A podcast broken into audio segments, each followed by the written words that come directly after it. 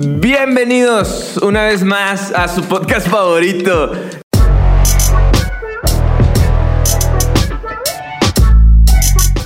De verdad estoy trabajando con este tema de podcast favorito para que cuando lo vuelvan a ver digan, estoy viendo mi podcast favorito. Eso es trabajo de psicología.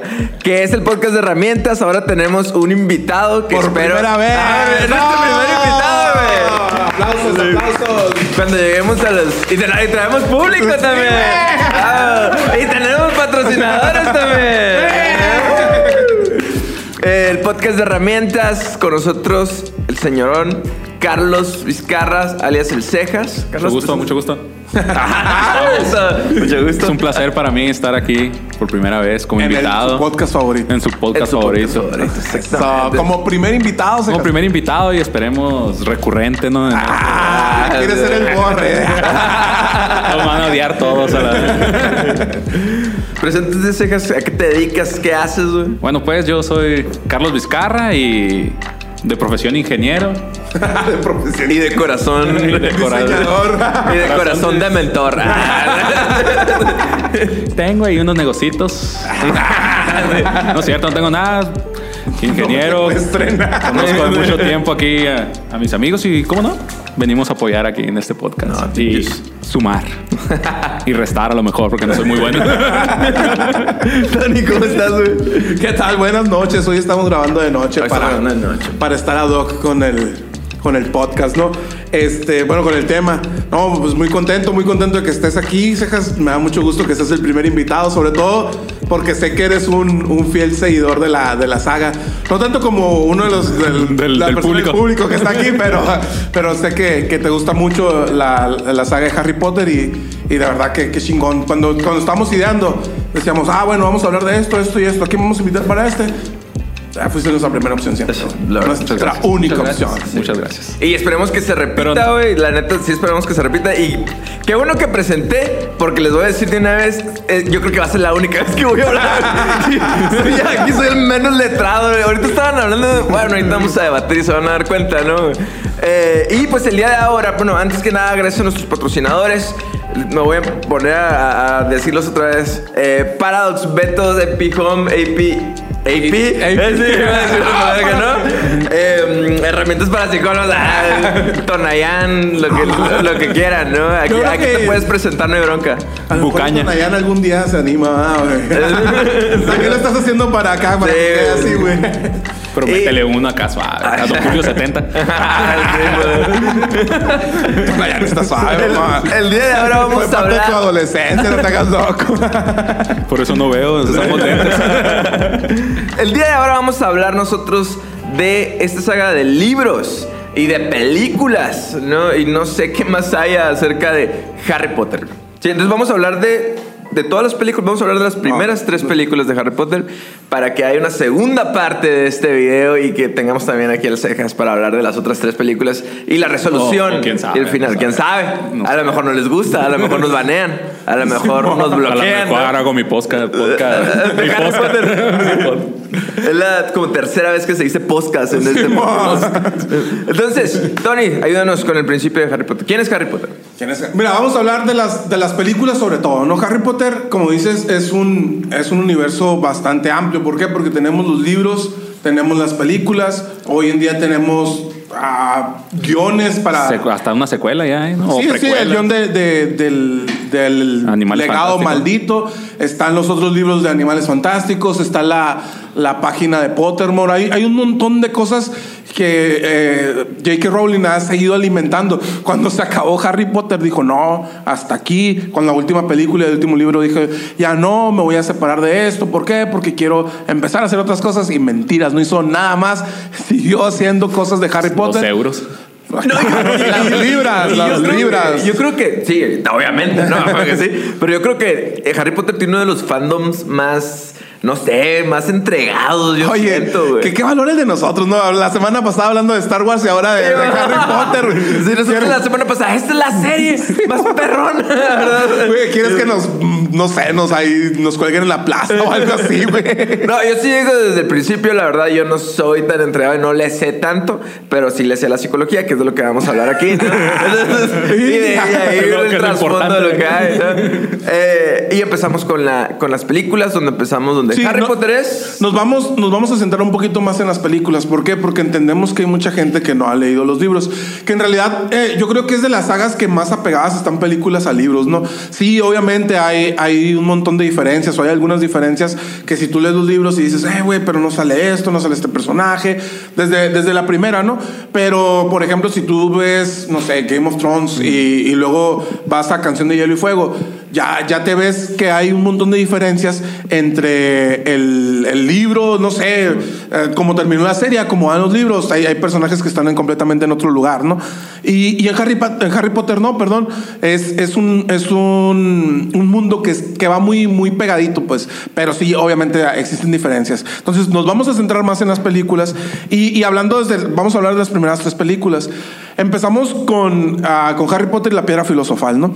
Es prácticamente es, es el inicio de la saga, es donde nos presentan a los personajes, es donde nos presentan el, el mundo mágico, nos presentan Hogwarts, nos presentan ah, el callejón. Mira, se me fue el nombre del Diagon. callejón. No, Diagon es el, el malo, güey. No, el Callejón Diago. Ah, Callejón Diagon es cierto, el otro es el Callejón, no me acuerdo cómo se llama, donde está el, el- el armario evanescente, ¿no?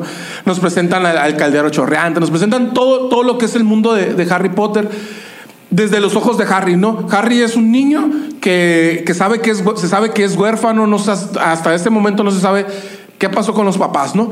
Y Harry no conoce bien la historia de sus papás. Él piensa que sus papás murieron en un accidente de auto y, pues listo, ¿no? Es, hasta ahí donde sabe. Y cuando, cuando entra al mundo mágico, se da cuenta que es un niño muy famoso. Y, todo el mundo dice, ay, el niño que sobrevivió, el niño que, que venció al que no debe ser nombrado. Y Harry se saca de onda, ¿no? Aquí a la primera persona que conoce Harry, o a las primeras personas que conoce Harry, son a los Weasley, que es una familia muy importante dentro de la trama, una familia de, de abolengo, de, de mucho tiempo, de las familias más importantes en el mundo mágico, pero que es una familia pobre, ¿no? Y dentro de ellos está Ron, que se convierte en el mejor amigo junto con Hermione, o Hermione, como dicen los españoles. Hermione. o Hermione. Este, son, los, son los mejores amigos de Harry. Junto Aquí- con Hagrid. Hagrid, Hagrid- Creo que Hagrid fue el primer, el primer Ah, ah, contacto. con el primer contacto madre que tiene, sí. Igual de lo, del... Y se convierte en uno de los mejores amigos también, Hagrid. Yo veo, yo veo más a Hagrid como una figura paterna para Harry. O, o como un tío, más bien. Este, Sí, yo lo ¿Por qué? Porque Harry, Hagrid le es. De hecho, ahorita platicábamos de una frase bien chingona de Hagrid, ¿no? Cuando, cuando es casi el final de las películas y que le dice: Siento. ah, me- que le inundaba el corazón que él había llevado a Harry como bebé a la casa de sus tíos y se lo llevaba como un adulto, ¿no? En la, en la batalla de los siete Potters, ¿no? Entonces, eh, Hagrid es como un papá tío ahí que, que, que tiene mucho que ver en la, en la vida de Harry Potter, ¿no?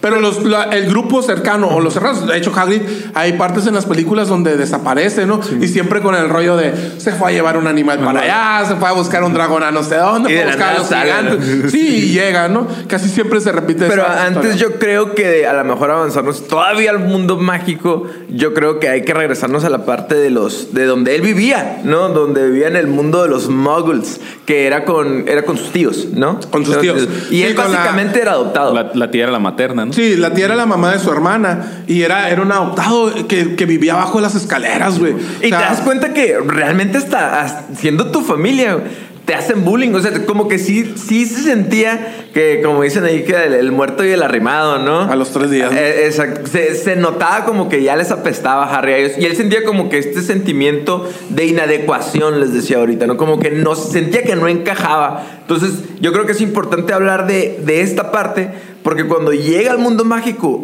ya siente que está en, en su casa, pues siente que está en, en su lugar, ¿no?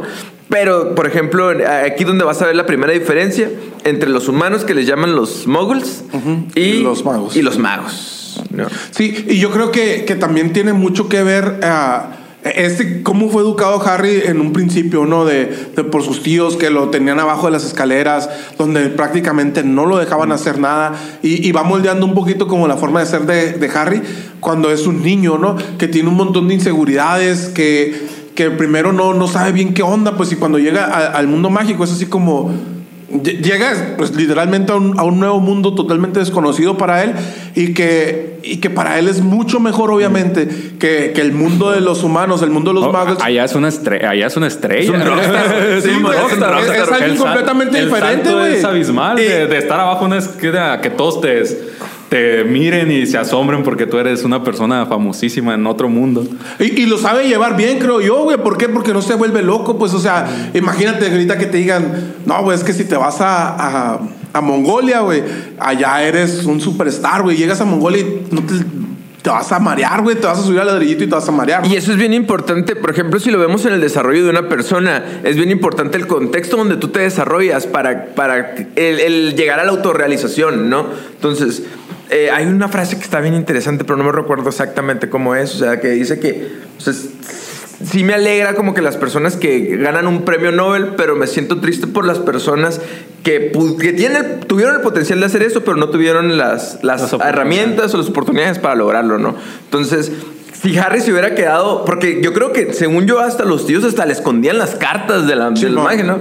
O sea, su contexto lo limitaba, pues, ¿sí? Y en un golpe, literal en un golpe de suerte, yo creo que realmente alguien se atrevió a ir a buscarlo. Fue cuando ya él pudo pasarse, pero incluso le escondían las cartas, ¿no? Sí, de hecho, mira, en, en las películas es así como llegan un montonal de cartas, se llena la casa y es cuando Harry ya ve. Pero en los libros eh, empiezan a llegar las cartas, pero llegan a la, la dirección es.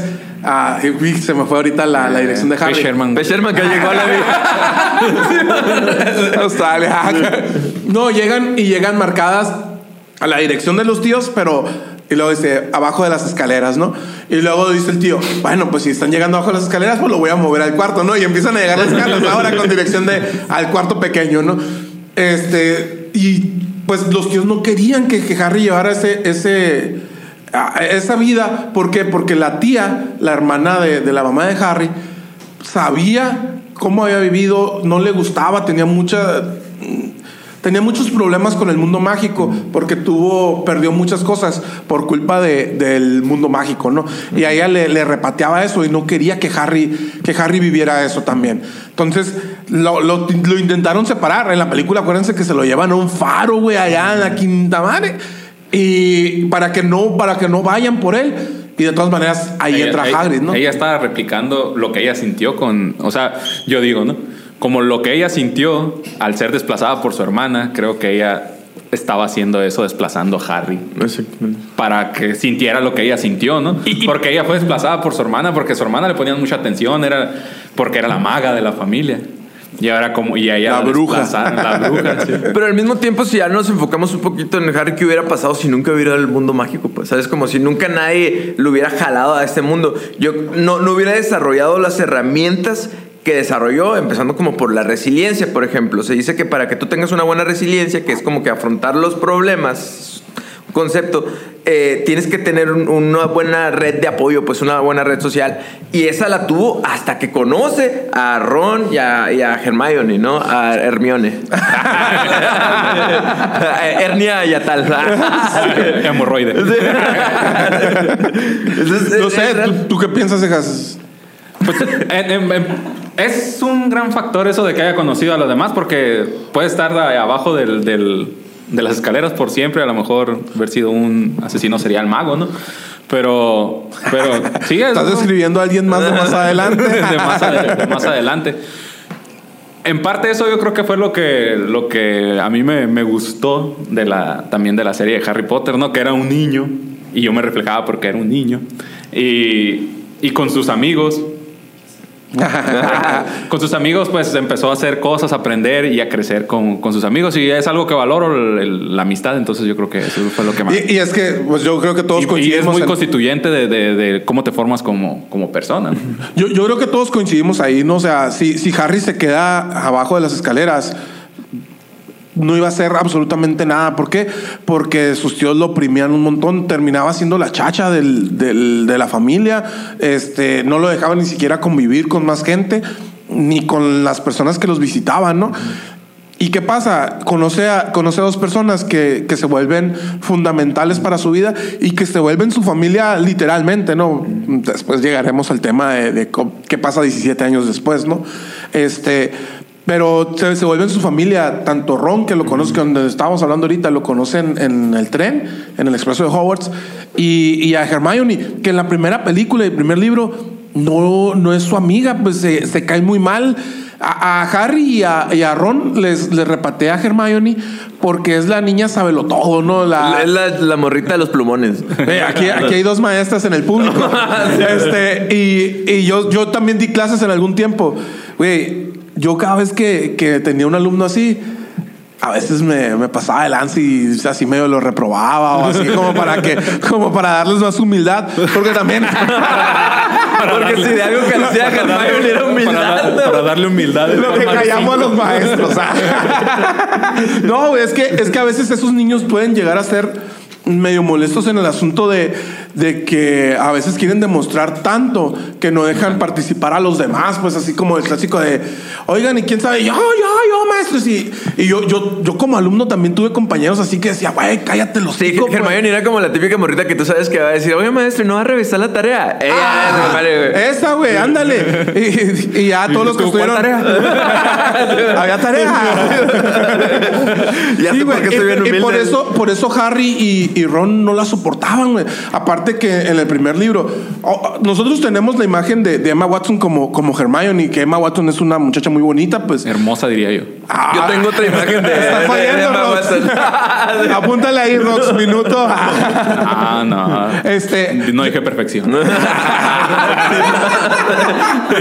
Oye, bueno, tenemos la imagen de, de Emma Watson, ¿no? Pero en los libros y, y en los libros tratan de reflejar a el que dijo que no iba a tomar los libros de referencia. este, en los libros te dicen que Hermione es una niña muy fea. Hasta el cuarto libro, que es cuando se arregla los dientes, se arregla la cara porque estaba enamorada del Víctor.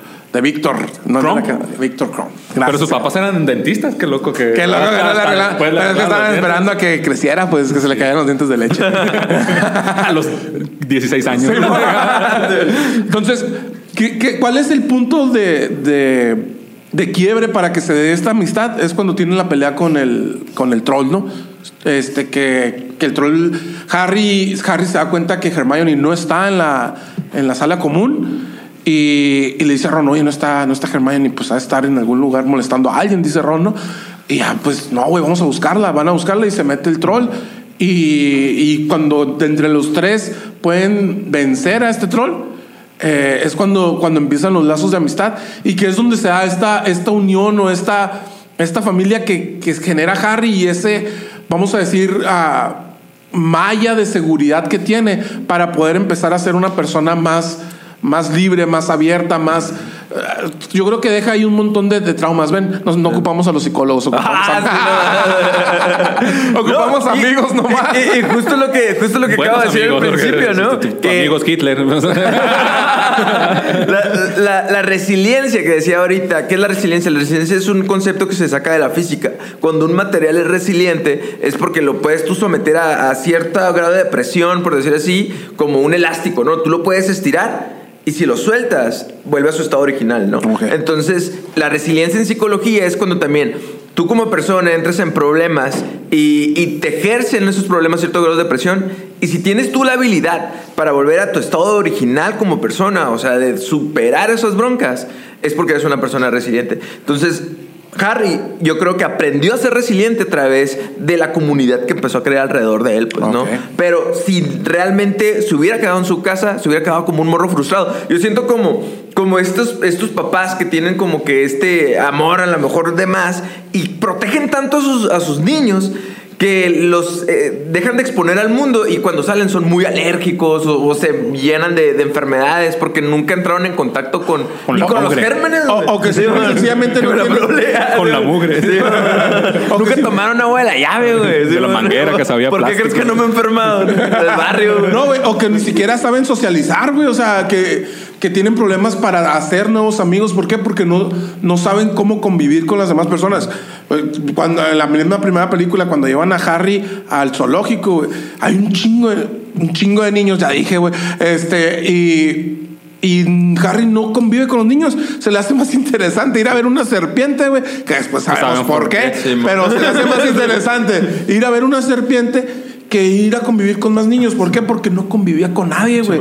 y cuando llega al mundo mágico, es rockstar, güey. Tiene amigos, tiene familia. Por eso Harry Tiene dinero. Tiene mucho dinero. Por eso Es bueno para los deportes. O sea, Oh, este es el. No, eh, de hecho creo que no sé en qué película, a lo mejor ya me estoy adelantando muy, mucho a la, a la otra, al otro capítulo, ¿no? No se mueve, hay una escena donde, do- donde No sé en qué película matan acá al drogo. Nada que ver. Acá, película serie. Eh, hay, una parte donde despotrica enfrente de, Dumbledore, ¿no? Y, Harry enojado empieza a gritar, güey, empieza a, tirar cosas y la madre. Y, Dumbledore lo que hace, güey, le tiene un chingo de compasión, pues. ¿Sí me explico? Entonces, ahí cuando tú tienes ese tipo de figuras que te ayudan a ti a, soltarlo independientemente de lo que estés soltando, y aún así como que te, es una palabra muy interesante la, la diferencia entre la compasión y la lástima, es donde creces y dices, ah, cabrón, o sea, lo hice y ahora puedo superar el problema porque ya lo desahogué, pues no me lo retuve, ¿no? Sí. Pero estamos acá ya bien así, bien violentos y apenas vamos llegando al mundo mágico, Sí, bueno, no, bueno, es que también en la primera película, de hecho, mucha gente ni siquiera considera el libro, el primer libro, lo, lo toman más como un cuento infantil, ¿no? Porque es muy chiquito, es, eh, de- la película también es muy cortita. Este, pero prácticamente se centra en, en en conocer al mundo mágico, en conocer a los, a los protagonistas de, de estas películas. Y, y ahí es donde también un, un punto muy importante es de que hablamos de que en el mundo normal, por decirlo de alguna manera, Harry no tiene a nadie y no hay ninguna figura paterna que esté para él, ¿no? Pero cuando llega al mundo mágico, también yo creo que eso es lo que le da más seguridad y le da un poco más de... ah, no sé, como de fuerza Harry, es que ya no nada más hay una figura paterna o varias. una figura a seguir. Hay bastantes, porque hablamos de Hagrid, hablamos de Dumbledore, hablamos de- de- del papá de los Weasleys, hablamos de, de Es- Severus. eh, Snape hablamos- también se- Ahorita hablamos de Snape. Ah, sí, decimos que ya salió a defenderlo. No, pero realmente No, pero- eh, pero- hay diferentes tipos de, son estilos de, de crianza, ¿no? Y, y hay un estilo de crianza que no me recuerdo cómo se llama, pero es, es autoritarismo, ¿no? Y, y Snape es lo que hace. O sea, realmente durante el proceso se mira como el villano, pero realmente lo va educando. O sea, lo, lo va haciendo como que Sí. a, su, a su pensamiento, a su figura paterna, lo, lo va, va haciendo duro, pues, y lo va haciendo más inteligente y más colmilludo. Y, Eh, y es de como- manera su manera de, de demostrarle este figura paterna. Sí, que es como el papá que nunca le dice te amo a tus hijos, ¿no? Acá una llorona. los tres, ¿no, güey? es, es como el papá que nunca le dice te amo a, tu- a- a sus hijos. Y su manera de, de educar eh, es como la muy vieja escuela, ¿no? De, no, pues es que yo trabajo, yo te doy acá, pero aparte es, es la autoridad, es las reglas, es esto. Y, y te forman como hombre. Pero falta la otra parte, que también, que esto es, lo, eh, es la riqueza que tiene Harry en, en las figuras paternas. ¿Por qué? McDonald's. Porque si- Ah, bueno, la- si hablamos, si hablamos de figuras, de, de esas figuras paternas que tuvo Harry, son, son un montón de figuras paternas y ninguna se parece, güey. Entonces es, es muy rico eh, ese crecimiento que también va teniendo Harry de niño a adolescente. pues es un niño privilegiado. Sí. Pasó a ser un niño privilegiado. Bueno, de ser un niño, pues está ahí mal, no Sí, sé cuál- te pones a pensar, sus, sus, sus mentores era Los un Weasley, que es un Auror, ¿no? Simón. El Dumbledore, que es el mejor mago Sí, vivo. El mejor mago de la historia después de Merlín. Snape, que también es uno de los mejores magos de- del... El mejor mago de la historia después de, de, de Dumbledore. Güey, y, y deja tú, y, y todos los ojos están sobre él. O sea, imagínate que tú estás, cuando yo recuerdo que estaba en la primaria, güey, yo no recuerdo a la directora, mamá. Entonces, imagínate que eh, en esta escuela, donde todos son magos, los, las cabezas más perronas están los ojos sobre ti y aparte te están instruyendo y te están educando. Pero mira, y aún así, la neta, aún así, el personaje que más ayudó a Harry, los dos personajes, pues, uno es Ron, pero el personaje que más ayudó y que más veces lo sacó del hoyo a Harry fue Hermione. Y yo les decía, Sin Hermione, Harry no llega ni a la segunda película, güey. ¿No? Hermione eh, es la super la superheroína de esta, de esta saga. Y, y qué chingón, güey. ¿Por qué? Porque eh, era.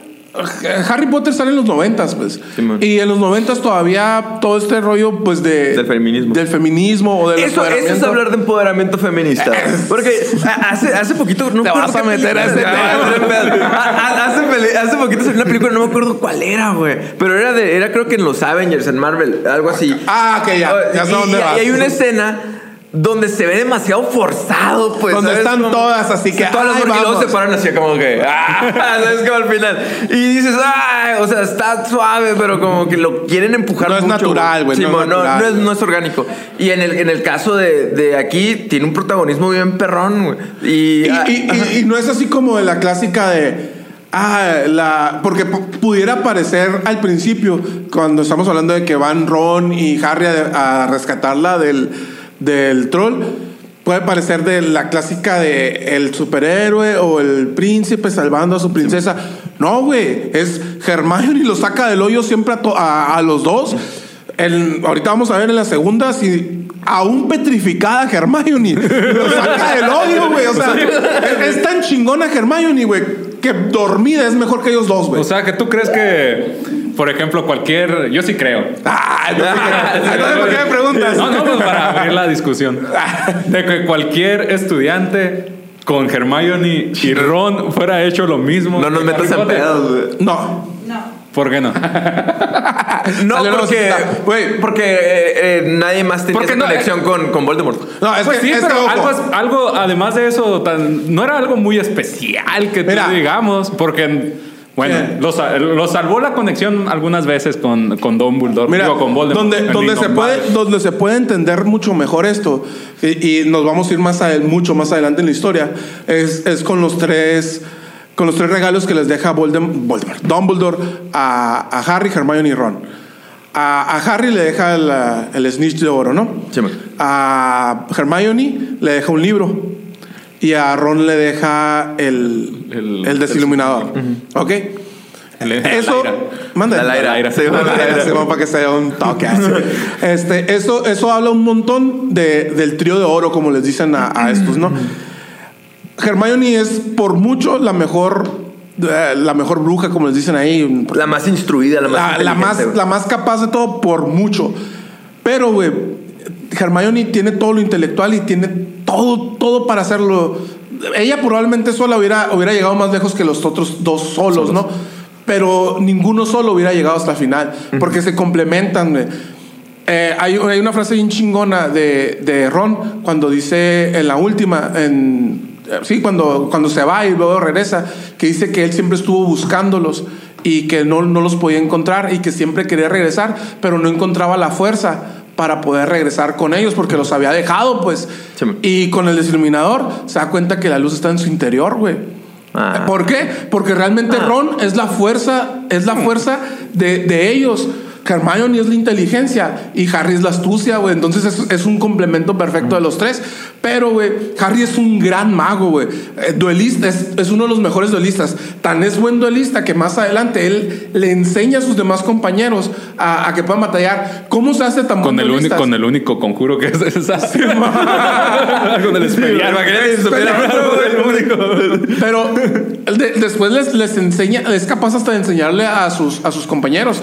De hecho, en la película 3, que ahorita lo vamos a hablar, eh, Harry es capaz de hacer un espectro patrones cuando eso es un, un Una, como una clase avanzada, un truco muy avanzado. avanzada. Harry se puede mover entre en- puede desaparecer y aparecer en diferentes lugares cuando eso te lo dan en, en, en grados que ni siquiera había cursado Harry. Es muy bueno porque también se lo da la vida, güey. O sea, él, él batalla contra Voldemort varias veces cuando los demás apenas estaban llevando clases de Pero también, pero también güey. eso es por la conexión que tienen, ¿no? Con Pero- la conexión de sus varitas.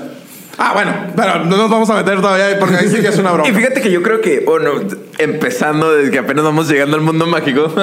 eh, No, ya. yo, yo ahorita, ahorita esta pregunta. Ah, bien interesante. Tú dijiste, ¿Qué es lo que hace? O sea, está suave Harry Potter, ¿no? Pero ¿qué es lo que hace que se arraigara tanto en las personas? güey? Yo creo que estas dos cosas te dan un concepto de la escuela diferente, güey. ¿Sabes? Como hablamos, hablamos de clases y hablamos de, Sí, de maestros y hablamos de instruirte. Que, que te dan ganas de, de crecer. O sea, yo vi muchas personas subiendo memes o tweets acerca de que esperaban su carta de, de Howard, pues sí me explico. Y otra es como que ese sentido de peligrosidad que tiene, ¿no? El, eh, estos morritos que en la escuela se encuentran perros de dos cabezas y, y se enfrentan a ellos, pues, y se están tirando rayos y la madre, güey. Entonces, ellos sí te hacen un contraste bien interesante entre lo que es vivir aquí y, a lo mejor vivir en un mundo mágico, ¿no? Pero en, un, en una idealización de lo que debería ser la escuela. Que desde que de un principio te pone un sombrerito y te dice, tú eres así, así, así. Y perteneces a este lugar y aquí te vas a desarrollar mejor, güey. ¿Sí me explico? Eso está bien perrón. Yo creo que es algo que debería de pasar, ¿no? Y, Pero y- y con, enseñarnos con- magia. con Ah. eso de, de lo que hemos, de lo que ya hemos dicho, Tú de ya que, sabes. de que tenía muy buenos mentores. Si lo trasladamos a la educación que tenemos ahorita, el sistema educativo, también cualquier Ah, niño puede vas a llevarlo, entrar a este tema. puedes, puedes- puedes llevarlo a, a sus límites teniendo buenos mentores. Sí, claro, güey. Porque no, Harry Potter, o sea, sí, sí, lo que tú quieras, lo que tenía la- el poder y lo que, lo que sea, ¿no? Pero yo creo que no era algo excepcional como para que otro niño, mago, o si lo trasladamos para acá, cualquier niño con buena, con buena educación, con unos buenos mentores, invirtiéndole, pueda llegar a ser una persona como Harry Potter. ¿sabes cómo? Es que Harry yo creo que es, es lo que muchas personas esperamos. Muchas personas esperamos de que hay algo que se llama sentido de vida, ¿no? Que todos esperamos que un día nosotros digas, ay, es que este día me voy a levantar y voy a saber para qué existo en este mundo, Me ¿no? estoy acordando de la pregunta que te hicieron hace poquito, güey. Sí, güey. El decir, ay, bueno, ¿para qué vine? ¿Para qué soy bueno? ¿No? Entonces, a Harry sí le pasa, güey. O sea, le pasa de estar en la nada, güey, de, de ser todavía excluido aparte, y que llegue alguien y le dicen, tú eres un fregón. eres el elegido, Tú eres el mero bueno, güey. Y aparte, eres un chingonazo y vente para acá. Y sirves para esto, ¿no? Y, y muchas personas, literal, pasan toda su vida, güey, esperando que de repente les llegue el sentido de vida. Sí, y andan por la vida, pues sin sentido, ¿no? Entonces, y, y, ah, en psicología también, eh, contrastando un poquito, hay estos exámenes de orientación vocacional donde te dicen, mira, tú tienes estas habilidades y probablemente caerías en estos lugares. Ese sería nuestro sombrerito, ¿no? Nuestro sombrerito seleccionador. Pero hay veces que no, no. A veces no, a veces no jala, ¿no? Pero pues te- la no atinan. Simón, entonces a Bueno, lo que hablo del con, sentido. como con Hermione, que no debe haber sido Gryffindor, tenía que haber sido Ravenclaw. Y nomás para que no se... Y, No, y no- Harry debería haber sido Slytherin.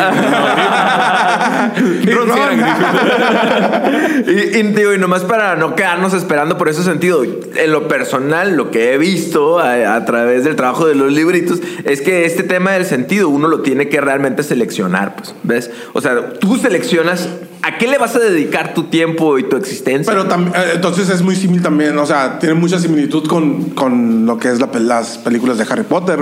¿Por qué? Porque acuérdate que Harry al principio estaba muy... Tenía mucho miedo de ir a Slytherin porque él no quería estar con, con Draco, ¿no? Y él tenía mucho miedo de estar en Slytherin. Y él, él dentro de sí probablemente sentía que, que tenía que ir a Slytherin. Y él empieza a decir, alguien le dice, el sombrero a veces escucha lo que quieres. Y él se lo dice también a, su, a sus hijos en el futuro, ¿no? Y él está Gryffindor, Gryffindor, Gryffindor. Y el sombrero lo manda a Gryffindor. ¿Por qué? Porque ahí entra lo que dices. O sea, es, es así como de, sí, yo tengo estas, estas habilidades. Probablemente tenga varias habilidades, pero quiero esta. y, y hacia allá voy. Y yo creo que ahí es donde, donde también es parte de lo que dices de Harry. Así como, bueno, tiene buenos mentores. Y, y aparte, él, él dice, bueno, yo quiero ir por aquí. Y se, y se especializa en, en ese sentido. es Pero mira, vamos brincando porque estamos atorados en Harry. Yo sé que es el, el- el personaje de la película y nos falta Hermione, y nos falta Ron, y nos falta hablar de las siguientes películas. ok. Bueno, hablamos de Hermione y, y yo les decía que es el personaje más chingón. Güey, tan, tan, es tan fregón. Eh, Hermione es hija de moguls, sus papás son dentistas, no tiene nada que ver con el mundo mágico. Cuando llega el primer día a Hogwarts, sabía más que Ron, que había vivido toda su vida en el mundo mágico. Sabía más que un montón de, de personajes. Y les decía, Hermione es la persona que saca del hoyo a los tres todo el tiempo. Y que a veces tiene, tiene esos, eh, no, no a veces tiene esos chispazos. Todo el tiempo tiene chispazos. Pero lo, lo que más me gusta de Hermione es de que siempre está preparada. Este, es, es bien común mm, que, que en la vida normal tú, tú empieces a confiar. Ella podía confiar de gran manera en su, o, extremadamente, eh, eh, en sus habilidades mágicas, porque aparte Hermione no era una mala ah, bruja combatiendo, era muy buena también. Y, podía haber confiado completamente en sus, cualidades, pero aún así planeaba todo lo que estaba haciendo, se preparaba, Se preparaba. para todo lo que podía, para todo lo que podía venir.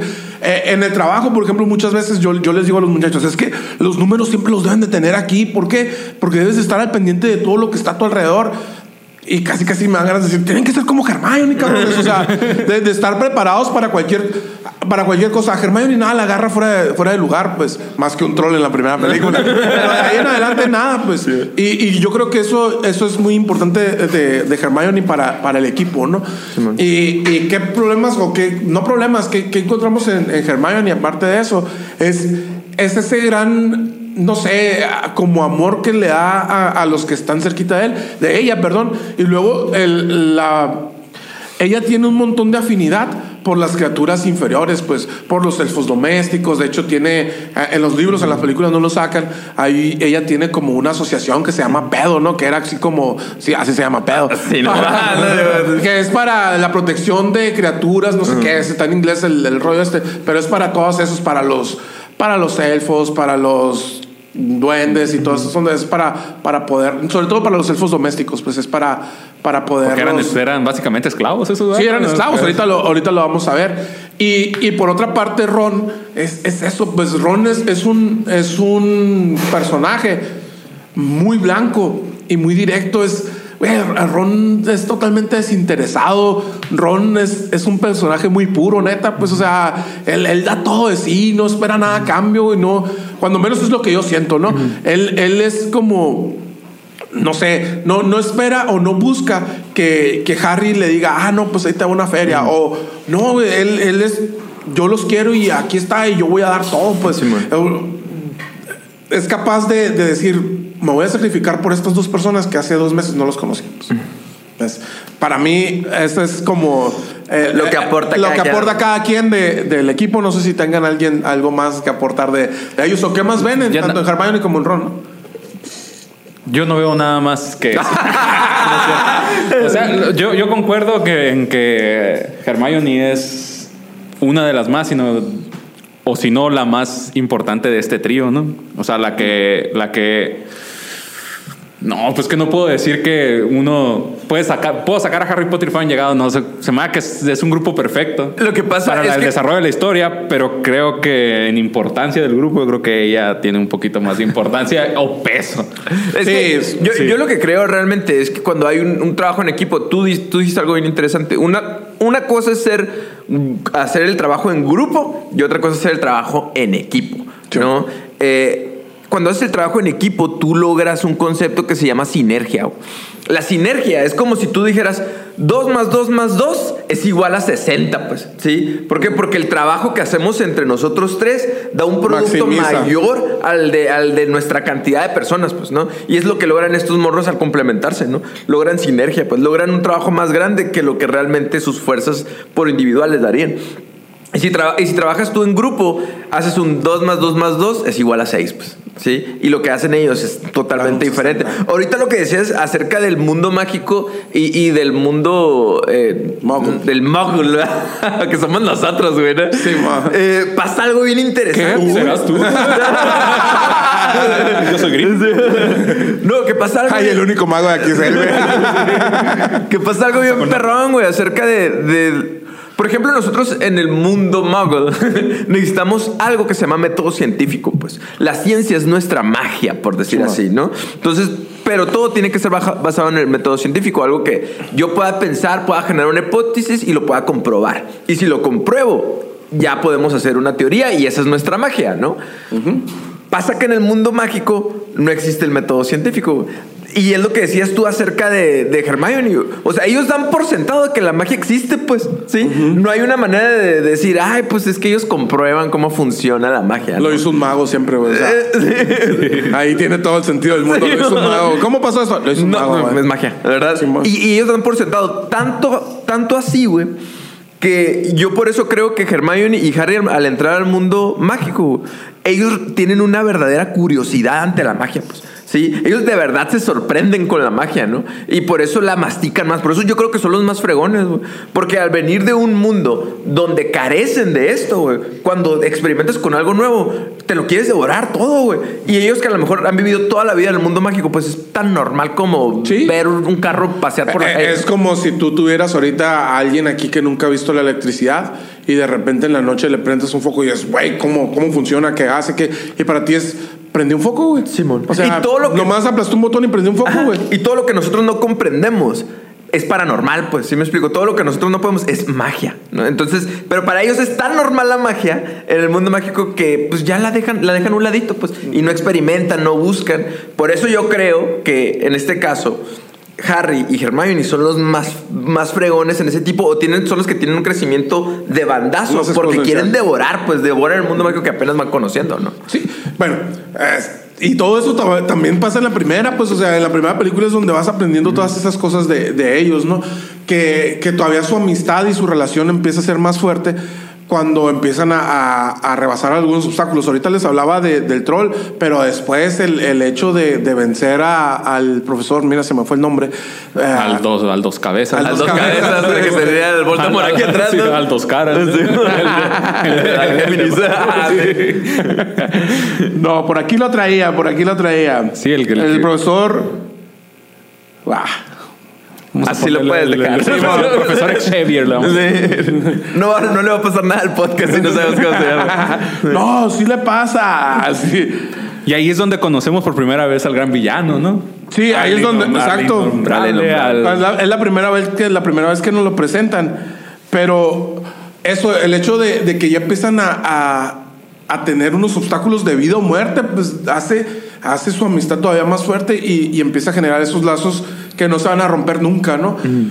Y, y de ahí los dejamos de ver un año, se van de vacaciones, güey, la, la- ahora sí que el, el año escolar en Hogwarts es, es muy cabrón, güey. Vuelven y hay otro profesor nuevo de, de, de artes oscuras y empieza, empieza otra vez el proceso y aquí es donde empezamos a ver a, a, a Voldemort, es donde se nos presenta en, en la Cámara de los Secretos al, al verdadero villano, ¿no? ¿Por qué? Porque primero vimos a un... A, a un hombre que tenía dos cabezas, pero no alcanzamos a entender todo. Sabíamos que era la persona que había matado, que era el innombrable que había matado a los papás de Harry Potter, pero no, no sabíamos qué onda, ¿no? Y en la, en la segunda película nos presentan el diario de Tom Riddle, que primero te quedas, güey, ¿quién es Tom Riddle, no? Tom Riddle, y luego ya después te dicen, Tom Riddle significa I am, the- I am Voldemort, ¿no? Este, y, y te presentan a, a este malo, malo, más malo. Malo, malote, malísimo. Malísimo, güey. Entonces, este. a- em- empiezas a conocer a, a Voldemort, ¿no? Desde su niñez, cómo era un niño de, de sangre mixta, que era hijo de, de una, de una bruja muy, muy poderosa, una familia muy de mucho renombre también en el mundo mágico, pero era hijo de, de un mogul. Y entonces era, era un, un sangre mixta, ¿no? Y como este niño tiene un montón de. Te lo presentan en. en En como en. En, desde- en el orfanato, ¿no? Desde. Bueno, no, eso es más adelante. Pero te lo, presen- te lo presentan de cómo él. era, era como una persona normal, una persona Sí, que. O sea, no. no, que, que no- la, la gente lo quería porque te- era muy, muy agradable para las personas, pues. Y era muy buen mago. Y era muy buen mago, era muy amigo de, de Hagrid, hasta que enculpa a Hagrid, que les dice que él fue el que, el que soltó. Bueno, muere Martil la Llorona. Martel, Martel lo llamaron. Mar- Martel. Ah, ya, muere. Y, y le echan la culpa a una de las arañas de. Aragog. ah. Ah, sí, no más, ya está sacando el flow. Ya está, ya está demostrando los skills de, de Hagrid. Y a Hagrid lo, le quitan su varita porque él tiene la culpa, ¿no? Güey, nunca se la llegan a regresar, ¿no? No. No va y No, ya, no, ya sabía. Después Dumbledore le da, le da un pedacito y él la, la guarda en su paraguas. Y por eso él puede hacer trucos con su paraguas, güey. ¿Por qué? Porque el Ministerio de Magia le prohibió a Hagrid hacer magia. Pobrecito. Dumbledore Y- y- rompiendo las reglas. Pero yo creo que fue- también vez, fue discriminación porque en realidad no era un, un mago 100% mago, ¿no? Era mitad gigante, mitad mago, ¿no? Que también dicen eso que fue parte de, de- No sé si en una película lo mencionan, que parte de eso fue que le quitaron su varita porque no lo querían, porque no era era discriminación. Sí, era, no, no, era un sangre pura 100% porque era entre una criatura fantástica. Y justo, justo ahí, justo ahí empezamos, eh, eh, empezamos con temas bien extraños y bien truculentos que se mete Harry Potter, ¿no? Que es la discriminación que vimos desde un principio, por ejemplo, en el mundo mágico y el mundo mágico, que los muggles que saben que hay un mundo mágico también les dice como que los raros, ¿no? A los magos, los freaks. Y, los eh, magos se refieren como muggles a los, a los humanos, ¿no? Entonces, y cada vez empiezan a escalar, empezando con este personaje que es el innombrable, ¿no? El Voldemort.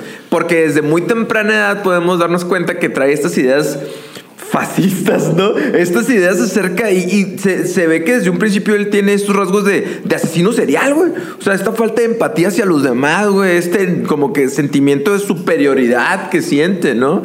Entonces, desde ahí, desde muy... Y eso es algo muy común, no es algo que, eh, de fantasía. Si nos ponemos a investigar en los... cómo se desarrolla una persona con estos rasgos de asesinos seriales, tienen justamente esos rasgos. Pero si te pones a pensar, ¿tú qué crees o cuál sería la diferencia entre, entre Harry Potter y, Tom Riddle? Porque Harry Potter creció como un huérfano con sus tíos y Tom Riddle creció como un huérfano no orfanato.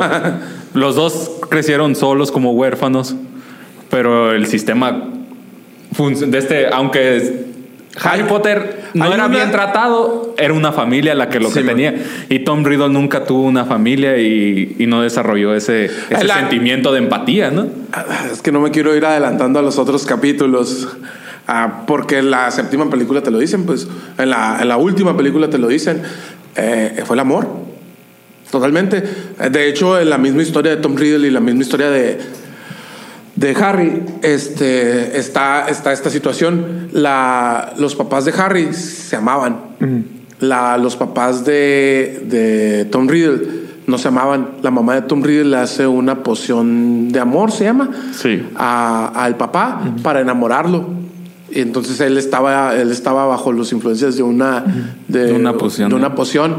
¿Qué pasa cuando un, cuando un niño nace de, de eso? Nace sin amor. Por eso Voldemort no conoce el amor. Esa, yo creo que esa es la principal diferencia entre Harry y, Voldemort, ¿no? Que Voldemort no conoce el amor. De hecho, Harry le dice, tú nunca vas a sentir esto porque tú nunca vas a poder, tú nunca vas a poder entender lo que están haciendo los demás por mí porque tú nunca vas a sentir el amor. Y él sí lo siente. Pues ese, eh, de hecho, Harry sobrevive porque su mamá le hace un hechizo de amor. O sea, eh, da su vida, pretende, eh, no pretende, da su vida para poder proteger a Harry.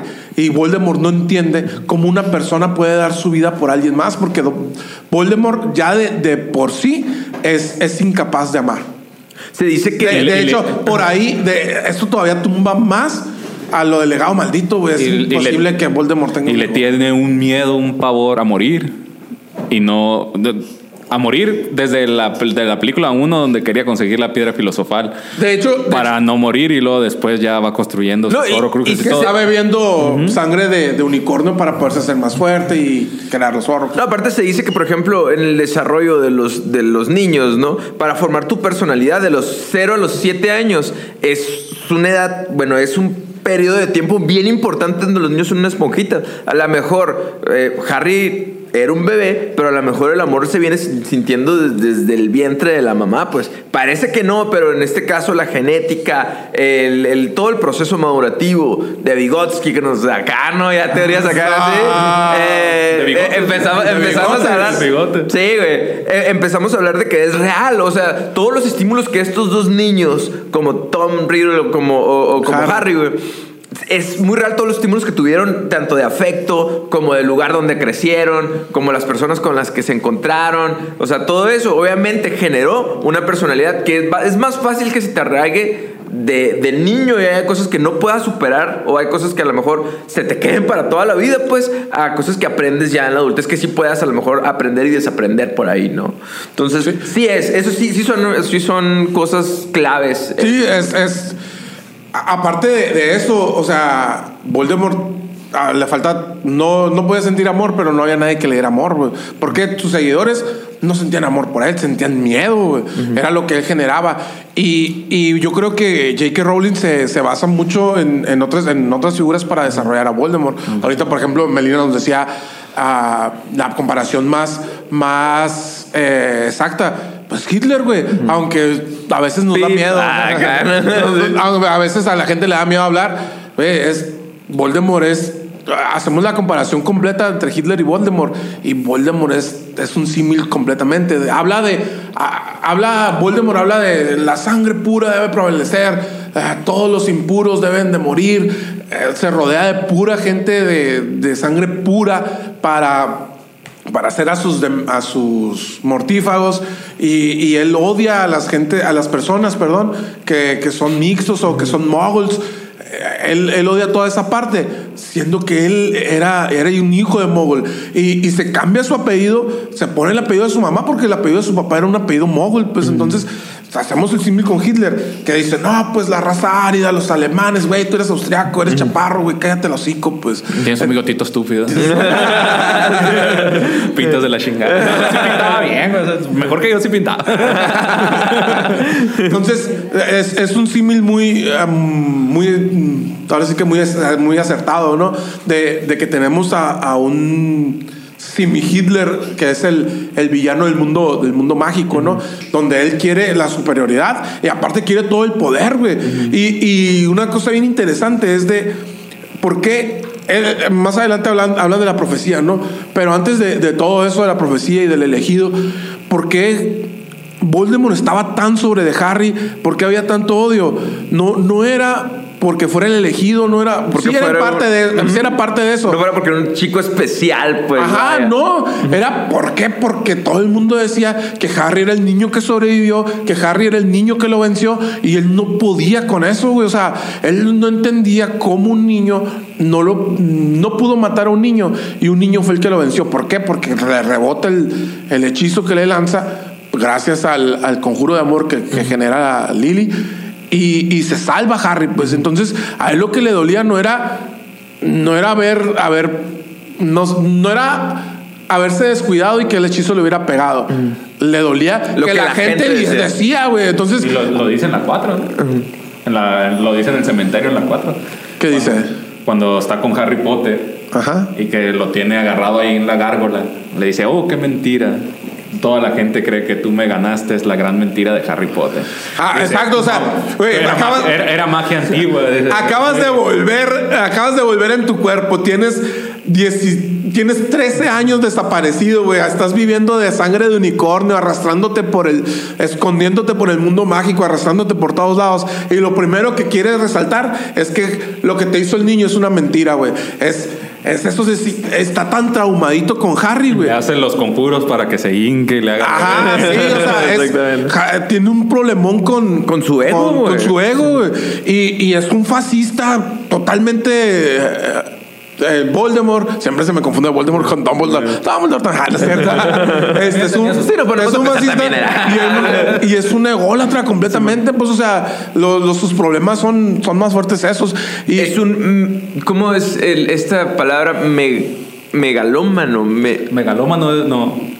Me- no, megalómano es ¿Es el- los de la música? No, no, es Sí, melómano. ma- no, megal, la meloma. eh, megalomanía, ¿no? Sí la es. mel- melamina.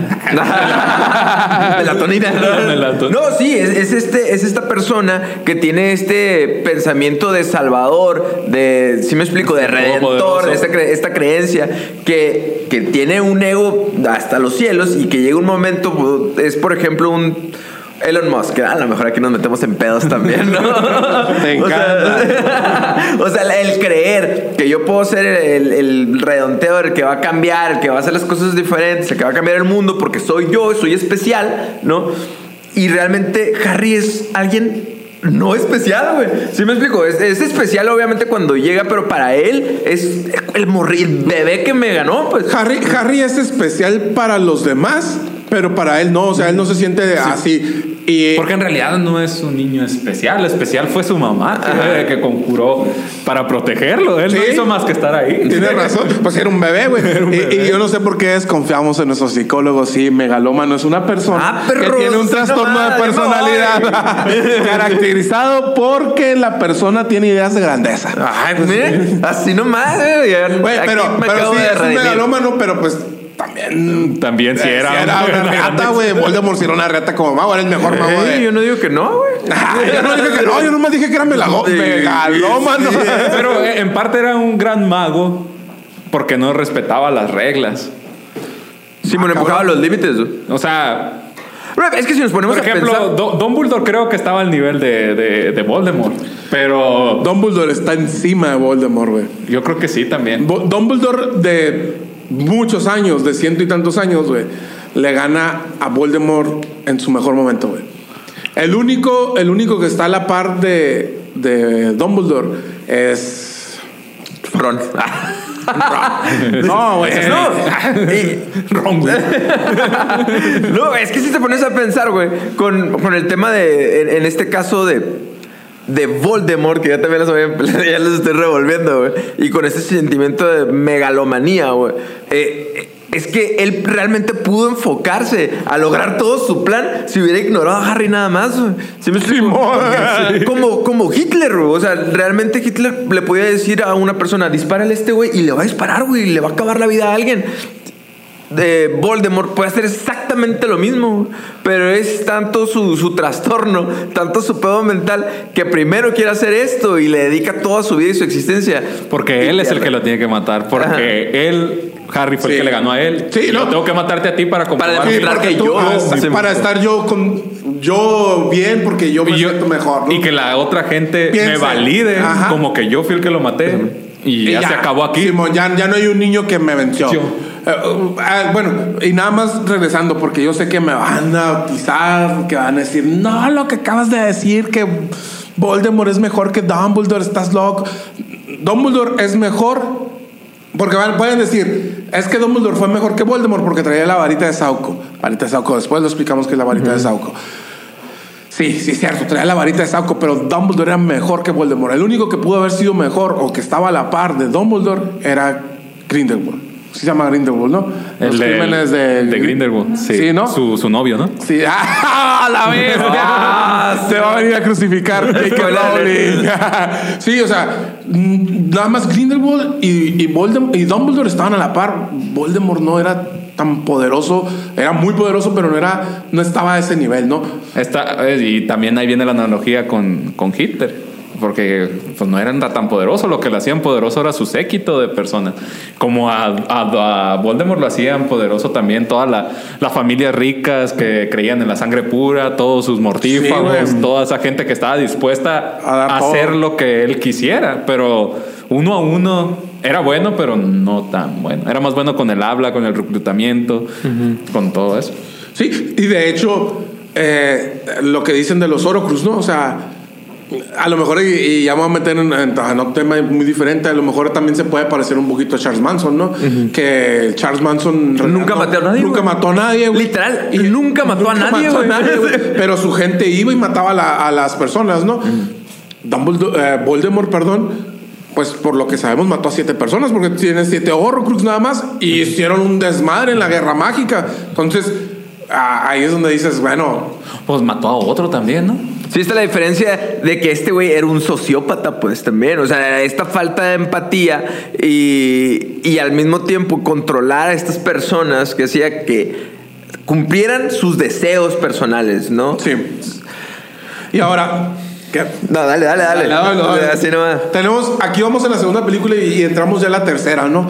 Que es donde deja, deja de, empieza a dejar de ser la, la saga de Harry Potter un, un cuento infantil, aunque ya hablamos de racismo, hablamos de fascismo en una, en una, eh, en una saga infantil y empieza, empieza un poquito a convertirse en una saga más, más oscura. De hecho, eh, decía, decía Alan, eh, un, un camarada aquí para los que no lo conocen, decía él que, que él tuvo que ir al cine con unos primos porque le daba un poquito de miedo, ¿no?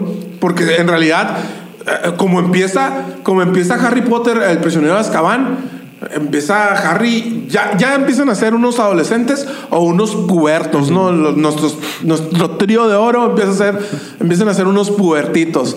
Ya se empiezan a fijar en el Ron y Harry en las niñas, eh, Hermione en los libros todavía, porque todavía no aparece Víctor por ahí. Este, Ojo, Ron. Ron. pues todavía no, no hay tanto ahí. No hay click. Este, no hay click todavía. Este, y, y empieza una saga un poquito más oscura, ¿no? Donde vemos a Harry reaccionando violentamente por primera vez. O sea, es. No, no, no reaccionando violento, sino se empieza a defender. Pues eh, tiene una invitada, sus tíos tienen una invitada. Y siempre que, que sus tíos lo regañaban, Harry agachaba la cabeza o, o trataba de irse por otros lugares y, y así. Y esta vez no, esta vez hace magia en contra de, De las reglas. la visitante y la convierte en un globo y se va de su casa, Harry, se va de la casa de sus tíos eh, en, un, en un arranque de rebeldía. Algo que nunca hubiera hecho si no hubiera conocido a sus compas Pero o lo, al mundo lo- mágico. lo- lo hace conscientemente, incons- ah, parte de conciencia ahí, ¿no? Pero Yo creo que tiene que ser inconsciente porque son puros impulsos. pues, Sí, o sea, sí, ni siquiera piensa, ni siquiera piensa qué va a suceder. Pero esa- esa- Él nada más agarra sus cosas y se va y hasta amenaza pero- a su tío de pero si me paras. También, también es esa parte de Voldemort en él, ¿no? Todavía no nos desarrollan tanto esa parte. Yo, yo creo que Yo creo personalmente que Era también es parte de frustración. Harry. Era, Sí, era pubertad, güey. güey. es, es la clásica que cuando estás morrito o cuando estás entrando a esa edad de que tus papás no te entienden, que tú eres mejor que tus papás, que tú eres el más chingón de todos, que nadie sabe más que tú. Y que te y aunado que te tratan como sirviente. Ah, sí, claro. Es- Es que Sí, güey. la diferencia yo creo que, que Harry ahora sí se atrevió a hacerlo. Obviamente tiene que ver la pubertad, obviamente tiene que ver todo eso. Pero el- a lo que les decía acerca del crecimiento de todo lo que ya vio en el mundo mágico, el momento en el que él se da cuenta que puede superar problemas más grandes, güey. Sí, ya, sus tíos ya son sus un tíos no, es- ya no no es un problema. O sea, ya me pegué un tiro con el más, con el Hitler de Ya, mi- ya me pegué un tiro Con un, con con un obelisco. con un basilisco. Con un basilisco. Ya me pegué un tiro con un basilisco porque no dijimos. Destruyen el diario de Tom Riddle con. Que es un Horcrux, con parte del corazón de- Que tal vez es, uno- es un crecimiento, pero también es reaccionario, ¿no? O sea, el- pasa que cuando tú estás, o, o hay un síndrome que se llama desesperanza aprendida, güey. Entonces, cuando te están fregue, fregue, fregue, fregue, fregue, fregue, y tú no encuentras la salida a esos problemas, tú solo te agachas y dices, ya, ya no, esto ya no lo puedo solucionar, pues. ¿Ves? Entonces ya no le encuentras la salida. Pasa, pasa un poquito también con lo que hablábamos en el, en el episodio de Volver al Futuro. Vean y véanlo. Este, Donde el papá de, de Martin reacciona contra, contra Biff. Entonces ya, ya hay, ya hay como la, empieza a generar la valentía. Y existe un futuro diferente totalmente después de eso. Eh, con Harry igual. Pasa o sea, exactamente lo mismo. Empieza, empieza a enfrentar a sus tíos. Y ya, ya, hay, ya hay un cambio. Pues, o sea, como dices, güey, ya, ya maté a un cabrón que tenía una cabeza en la, en la nuca. Ya maté a un basilisco. Güey, no me vengas a regañar porque la doña esa me estaba faltando. Porque la doña esa ni siquiera fue porque lo estaban tratando mal a él. Empezaron a hablar mal de sus papás. güey. Y ahí fue cuando Sin Harry. conocer. Cuando, ajá, ahí fue cuando Harry reventó y dijo: Dice, hay un cabrón que resucitó únicamente para matarme, casi casi. güey. Tú me vas a venir a hablar decir, ¿no? de los cinco, güey. Exactamente, pero también si te fijas, eh, ese pensamiento de que está- lo están persiguiendo, también lo- en- hay ciertos rasgos en las películas donde se ve paranoico, güey. o sea, tiene este... Ah, dos güey. minutos después, güey, cuando se va a la calle y ve un perro ahí, que es la primera aparición de Severus. De Sirius. De Sirius. Ah, es Severus. No, es la primera aparición de Sirius. Y que Harry todavía no lo conoce, pues, ¿no? Este, y él está así como a la defensiva de, güey, a ver, está un perro ahí. Cuando cualquier otra persona hubiera dicho, ah, está un perro ahí, eh, voy- voy a usar el arma mágica de, voy a agarrar una piedra. Es que todos hacemos magia. no hace eso, güey. Se asusta acá y el mismo, el mismo batito del, del, del autobús noctámbulo dice, güey, ¿qué hay ahí? Pues no, no hay nada que ves, ¿no? y, y pues Harry ya trae toda esa onda así de, ay, ¿quién está aquí? Me van a matar. Anda, anda como friqueado, pues así de paranoico, como Y dice. se lo confirman con que se salió y Sí, lo mo- quiere matar. Se salió uno de los asesinos de sus pap- de los amigos de, de uno de sus amigos de los amigos de sus papás, ¿no? El que traicionó a, sus papás, según esto, ¿no? y te quiere y ahora te quiere matar a ti. ahora- se lo ay, dicen, ahora- se lo textual. Pero es que Sí. todo, todo el mundo le dice, Harry, Cuídate, güey, porque ahí viene Sirius Black, que fue el que traicionó a tus papás, mató a Peter. La anguila. Lo deshizo, nada más dejó el dedo. Nomás dejó un dedo, güey. Viene sobre de ti. Y Harry, pues, no conoce todo la historia y se, y se la cree. Y aquí entra, entra la historia o entra el mundo mágico. Uno, hay que decirlo, uno de los mejores personajes de, de Harry Potter, que es. Ah, no. Sirius, Sirius Black, ¿no? Que es. Era el mejor amigo de James, el papá de Harry. Era padrino de Harry Potter, era uno, uno de los miembros más importantes de la Orden del Fénix, era uno de los, ¿cómo se llamaban? Era, Los- eh, de los Black. Era. ah, bueno, era de la familia Black, Era pero yo decía de los, no, el grupo de amigos, ¿cómo se llamaban ellos? la Orden del Fénix. Bueno, aparte de la Orden del Fénix. Los que No. hicieron el mapa del merodea- merodeador. Ay, de Eran Canuto, Era un chingón. Era Con un la, chingón. con la- con la gusa- con la gusano. Simón. Era cornamenta. Bueno, eh, eh, todos ellos, ¿no? En- Entra, entra escena, pero nos lo presentan como Lunático. una persona. El lunático, sí, porque era el hombre lobo. Nos lo presentan como una, una persona muy, muy mala. Primero tú piensas que, es, que realmente era todo lo que decían de él, y después mm, da el giro. Era, co- era co- completamente diferente. Su familia era una familia conservadora, seguidora de, de- de Voldemort. Y él era la oveja negra de la familia porque él era el único Gryffindor. Toda su familia era Slytherin. No lo querían. Era, era, era la oveja negra que por eso lo pusieron en la cruz para... para como el, el traicionero, ¿no? Porque toda su familia no lo quería. Y aparte era un Y vato. eran seguidores güey. de Voldemort, Sí, no, y, ¿no? y aparte era un vato que entró a la prisión, duró mucho tiempo en una prisión que de la, hasta así te la pinta como la peor, güey, que parece peor que manicomio acá. Y lo peor del caso es que al salir te está buscando para matarte, güey. Bueno, eso es lo que piensa todo el Eh, mundo. lo ¿no? que piensa. Este. Y, y aquí yo creo entran dos personajes muy importantes en la historia. No solamente Sirius, también Remus. Remus. Lupin, que es otro de, de- de los mejores amigos de los del papá de Harry, que era parte de, de- este grupo.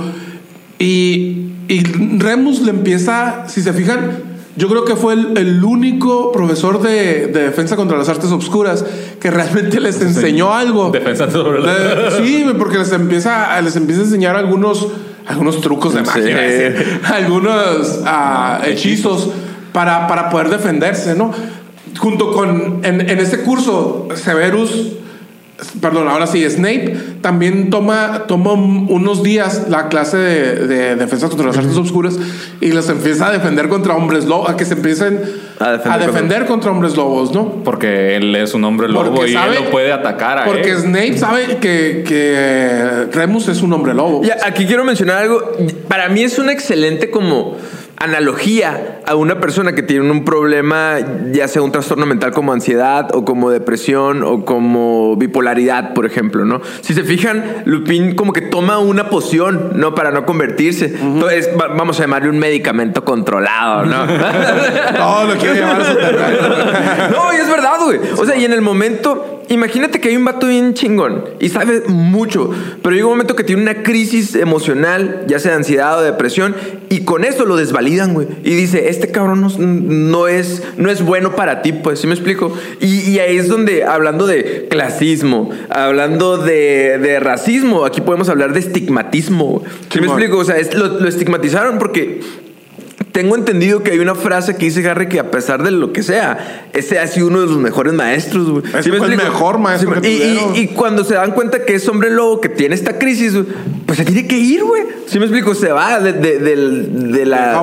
Es exactamente. Y deja su profesión por estar estigmatizado, pues. Y esto es algo que se me hace una excelente Y- analogía acerca del Y estigmatismo. eso, y eso, parte de Sirius Black, la empatía sobre él, de que era estigmatizado por ser hombre lobo, él adopta su, su forma animal como un perro para se- parecerse a, a, a Lupin y que... Remus. No, no, ah, digo, sí, Remus. Sí, Remus Lupin sí está. y que no y, y- y absorber poquito de, de eso que él estaba recibiendo, ¿no? Que se sintiera más a, más a gusto él o que tuviera algo donde reflejarse y De- que no fuera. De algo hecho, todos ad- adquieren ah, empiezan a aprender este... animagos. se convierten en animagos para poder apoyar a, Remus, ¿no? Porque si tú eres un hombre lobo, yo soy un hombre perro.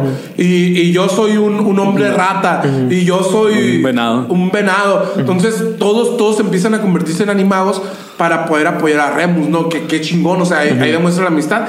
Y ahí todavía vas entendiendo más del cariño que le tiene yo, yo no diría, y aquí es donde vamos a empezar ya con lo, con lo bueno, ¿no? Con los yo, ah, pero vamos a empezar con lo bueno. Así nomás. yo, no, yo no diría que, que Sirius quería mucho a Harry, porque ni lo conocía, güey. La neta, Sirius nunca había visto a Harry Potter. Sí, no, no, o sea, lo que más quería era a sus amigos. A sus amigos y era eh, parte de sus Mira, güey, vamos, vamos a ponerlo así. A todos aquí nos, nos conocemos de hace muchos años. Pero obviamente. De bastante de atrás, ¿no? Sí, de bastante atrás. Joder, nos conocemos de atrás. de atrás tiempo. ah, ah es, es, eh, ustedes tienen un grupo de amigos que se parecen mucho a este grupo de amigos. Vamos, vamos a ser sinceros. Pues. Entonces, han pasado por un montón de cosas juntos, ya aquí ventilando. empezando a llorar. ya moderando la terapia. Pero es, es así como yo, yo estoy seguro que Dios guarde la hora, tocamos madera, pero que si, que si alguno de ustedes tuviera un hijo y faltara, ya nada más de ustedes dos, si, vamos a decir, ah, Checas tiene, tiene un niño y. Y, y el COVID. Y,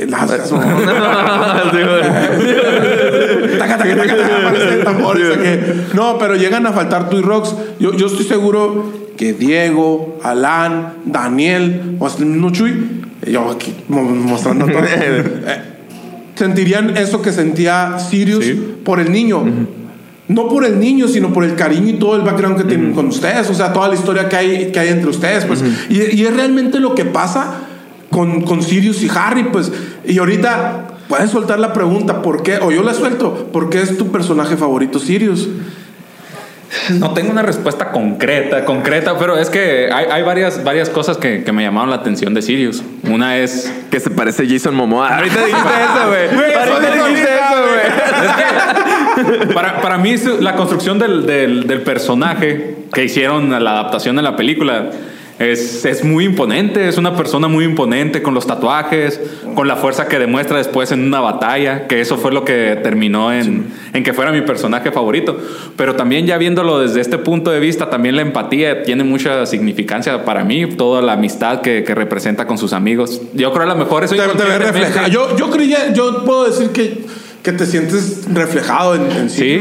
Y, y, y, también él protegía mucho a Harry Potter porque había reflejado a, a, a, James, porque era, era muy parecido. Hasta cuando están peleando, ya después en la otra película, le llama James, ¿no? Porque es porque facialmente, los lentes, eh, todo, sus acciones es, muy reflejado a James, que se lo quitaron a él como amigo y ahora ve se lo robaron en un hijo y un amigo en, en, Harry Potter. Y la neta, güey, yo, yo, sé que a veces tengo que meter el tema de la cárcel, da huevo, porque trabajo en la cárcel, pero, aquí lo puedes meter porque salió de la cárcel.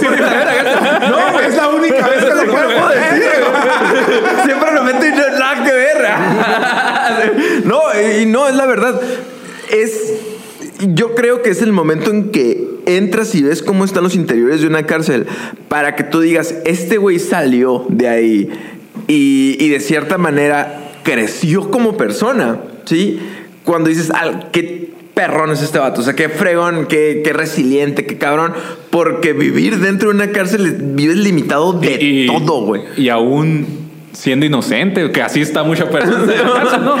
O sea, creo que, creo que, creo que una persona que digo yo, maté a esta persona, pues estoy en la cárcel, o sea, la paso mal, la huevo la va a pasar mal, pero dentro de mí digo, me lo merezco, ¿no? No, porque, y, porque lo maté. Hay morros que salen y, salen de la cárcel independientemente de inocente o culpable, güey. Salen y no saben vivir afuera, güey. O sea, entran, entran en un problema de adicciones o se encierran en sus casas o tienen estos problemas de paranoia, güey. De, de, pensar que van a volver a entrar. Se institucionalizan. Hay personas, hay una película donde hasta se suicidan. O sea, pasan un chorro de cosas así.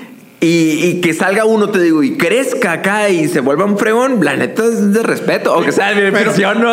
pero, pero es, también, y, yo creo que vuelve al, volvemos al mismo tema de, Harry y el, y el amor, pues es, es única y exclusivamente por el amor que, que Sirius sentía por sus amigos, pues, o sea.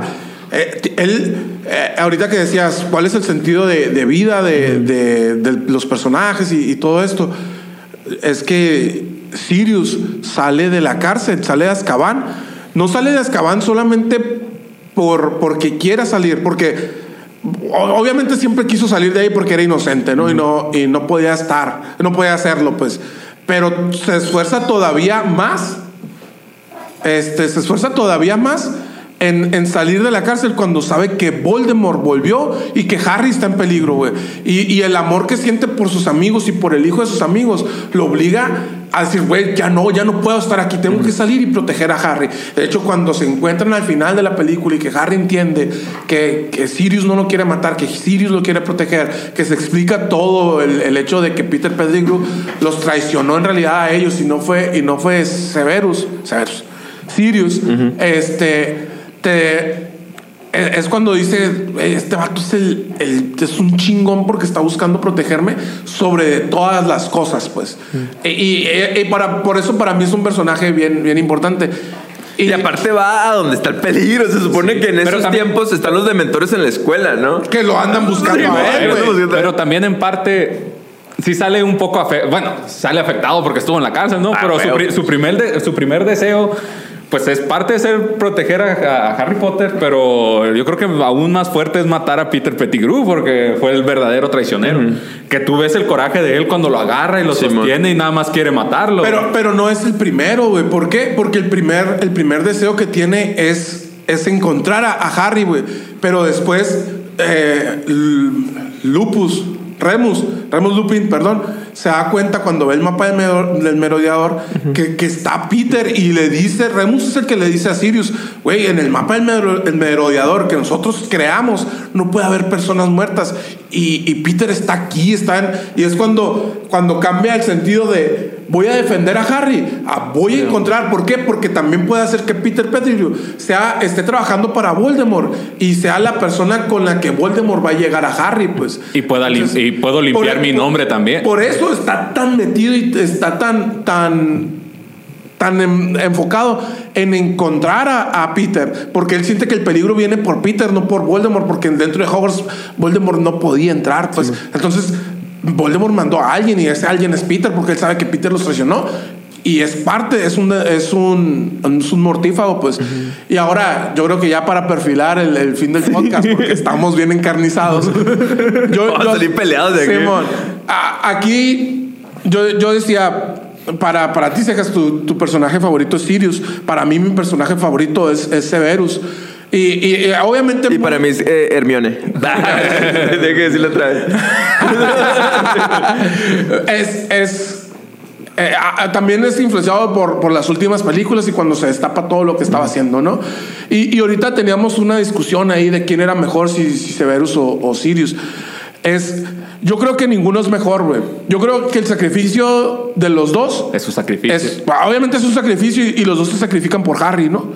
Este, pero yo siento que, que Snape todavía lo hacía más.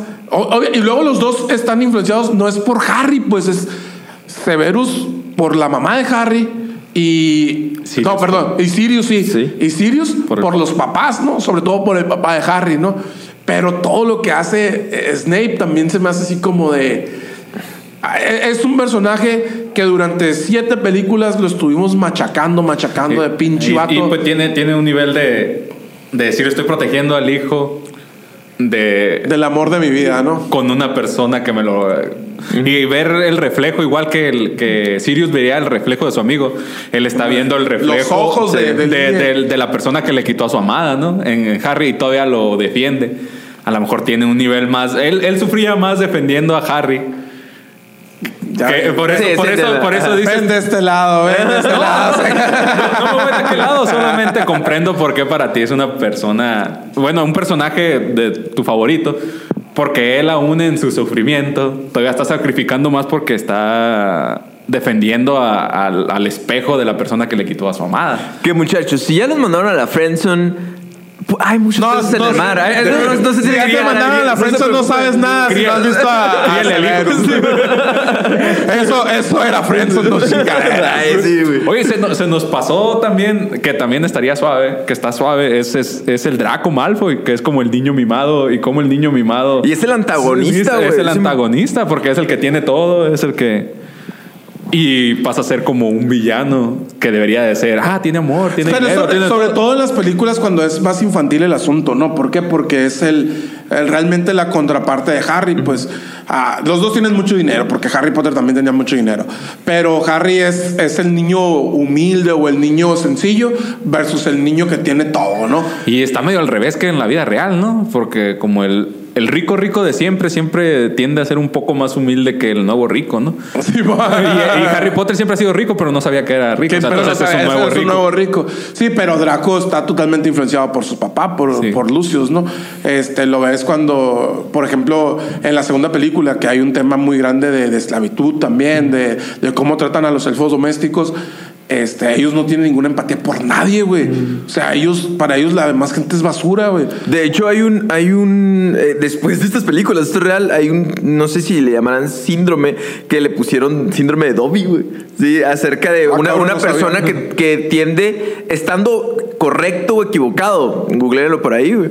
eh, eh, crearon esta teoría de que esta persona todavía te pide perdón, pues, ¿sí me explico? Al, al ser una persona totalmente pasiva. O sea, a lo mejor estoy bien, pero lo digo y siento como Sí, que... perdóname, siento como que no te convencí. Ay, perdón, ¿sí me explico? O sienten este sentimiento como de culpa a- al intentar hacer algo. Está muy interesante para que lo googleen. Nada más un poquito de... No, y, y como dices, Draco, Draco es, es antagonista y te lo llevan así hasta las últimas películas, ¿no? Sobre todo hasta el Príncipe Mestizo, donde, donde él es el que lo mandan matar a, a, a Dumbledore, ¿no?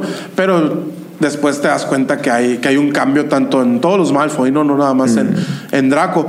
Y, y pues está, está muy chingón que, que los personajes evolucionen, ¿no? Este, pero yo creo que, que aquí hay, hay, si algo, lo que siempre decimos, ¿no? Que, que te deja esta, esta parte de las películas de, de Harry. Yo, yo coincido mucho con, contigo, Cejas, de, de lo que decías, "Güey, es que eran unos niños que se enfrentaban a, a cosas bien cabronas.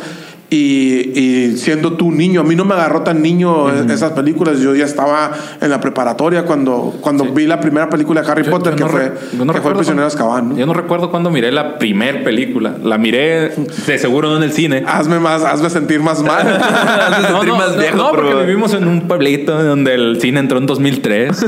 Aquí, bueno, para mí no, antes había cine, pero pues yo no había nacido. Y, y Ah, recuerdo las, prim- las primeras sí las, las, las he mirado en VHS, maybe. En, Sí, la, la rentamos en, el traín todos. En el, las- las el primeras. traín y se de hecho, yo, yo la renté para poder ir a ver El prisionero de Azkaban al cine, güey, porque fue la primera, la primera película de Harry Potter que se emitió en un cine aquí en Agua Prieta fue El prisionero de Azkaban. Dirigida por, Alfonso. Cuarón y Por para mí la mejor película de todas las películas ¿Es Alfonso Cuarón el que la dirigió? Sí, ¿Sí? Alfonso Cuarón. Alfonso Cuarón. Secas, ¿qué te dejó esta película? ¿Qué te, bueno, esta. pri- Estas. primeras tres películas. Que yo creo que ya ni siquiera ocupamos una segunda parte porque realmente estuvimos brincando de la primera a la última. Si güey. ocupamos una. Segunda parte, no. Oye, mi Es micrófono una, de mis, está- una de mis series favoritas, creo, porque empecé desde niño a verla y, y hay mucha imaginación en. Y es algo que, que- que te gusta como niño. Como el sentir que tienes poderes, que puedes crear, que puedes hacer magia, te impresiona todo. Eh, Tenía muy buenos efectos especiales en ese momento para, para ti. Te y, y te, te cautivaba y me- te fomentaba la, la curiosidad. Y bueno, a mí me ponía a pensar a que agarraba una pluma y era mi varita y andaba Y en mi cuarto guardia y leviosa. guardia leviosa y, y, y todo, el, todo el concepto que lo rodeaba, los trajes, el- todo eso de, de ser como una escuela es, es lo que lo que me gustó a mí como niño. y ya después con el avance de la historia, pues ya también me fue gustando la historia. Tuve como enemigo al Señor de los Anillos porque la- siempre las estrenaban al- al- A la par. a la par. Y una vez que ¿Qué? movieron la película por estrenar la otra. Y, Qué- qué y al chingón. final me terminó gustando el Señor Qué de los chingón Anillos. esa época, la neta, porque eh, teníamos en el cine en un mismo año El Señor de los Anillos, teníamos a Harry Potter, la nueva película de Harry Potter, cualquiera que fuera, y teníamos Matrix, y teníamos. Y Luego ya después salió Twilight y valió madre. Ay, se acabó.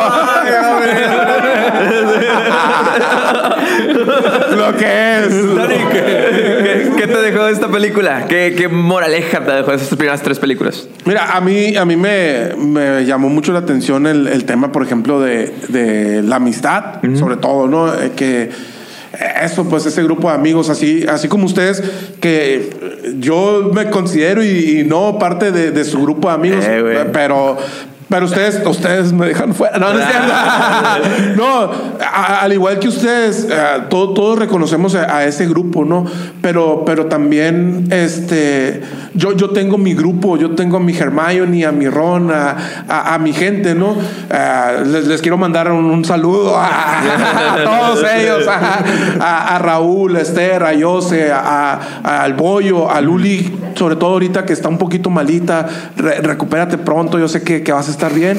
Este, para cuando salga este podcast, yo sé que vas a estar en tu casita con tus Sí, niños. Y, y ellos, ellos son mi, mi, mi, mi equipo, mi trío de oro, somos más, pues, pero, pero es, es, sabe, o sea, crecimos, crecimos juntos.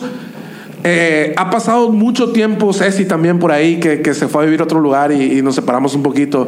Este, crecimos juntos y les digo, a- ayer estuvimos cenando en casa, en casa de, de- de Raúl y Esther y, y- y yo siento eso. Ahorita que les decía, yo sé que si faltara cualquiera de ustedes, eh, alguno de ustedes brincaría, ya fueras tú, Diego, ya fueras tú, Carlos, brin- brincarían por, por el amor que sienten entre ustedes mismos.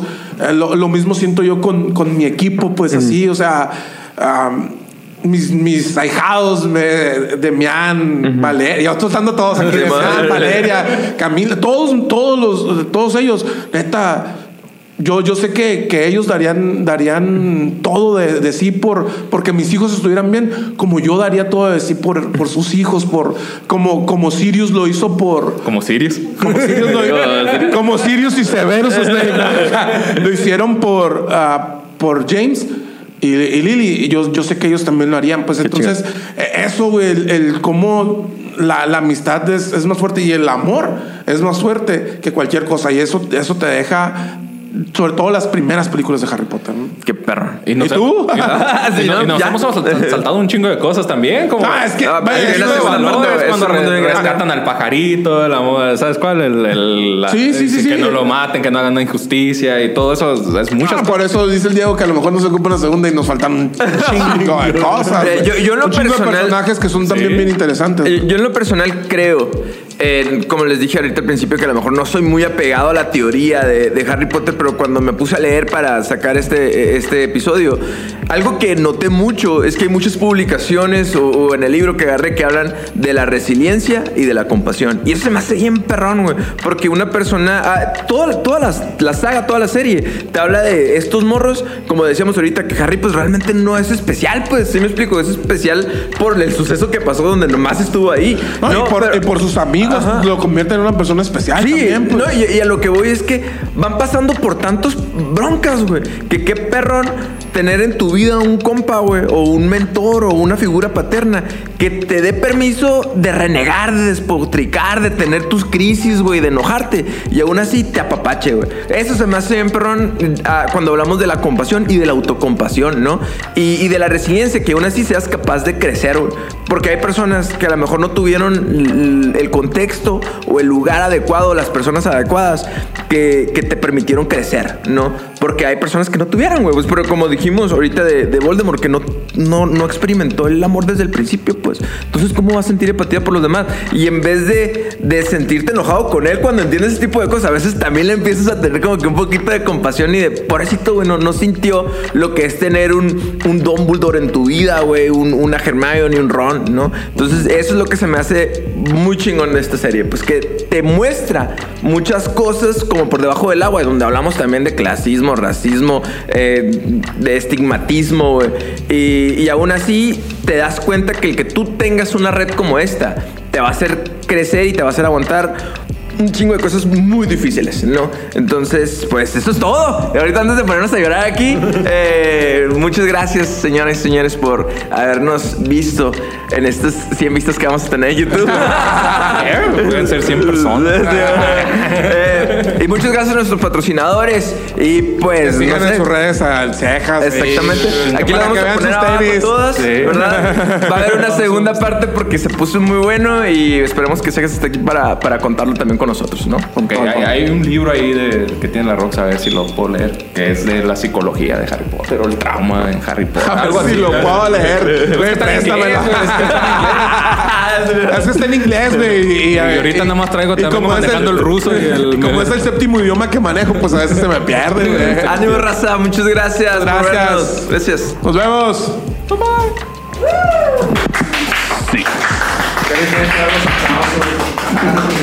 Como dos horas o qué? Ah, bestia, no sé, güey. Una 20. No, más.